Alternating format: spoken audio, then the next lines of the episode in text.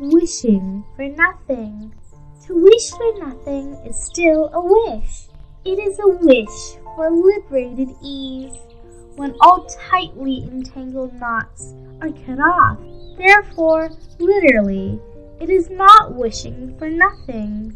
There still exists a wish, but for different things. To desire for something does not mean going upward. The desire for fame and vanity is exactly where one starts to degenerate.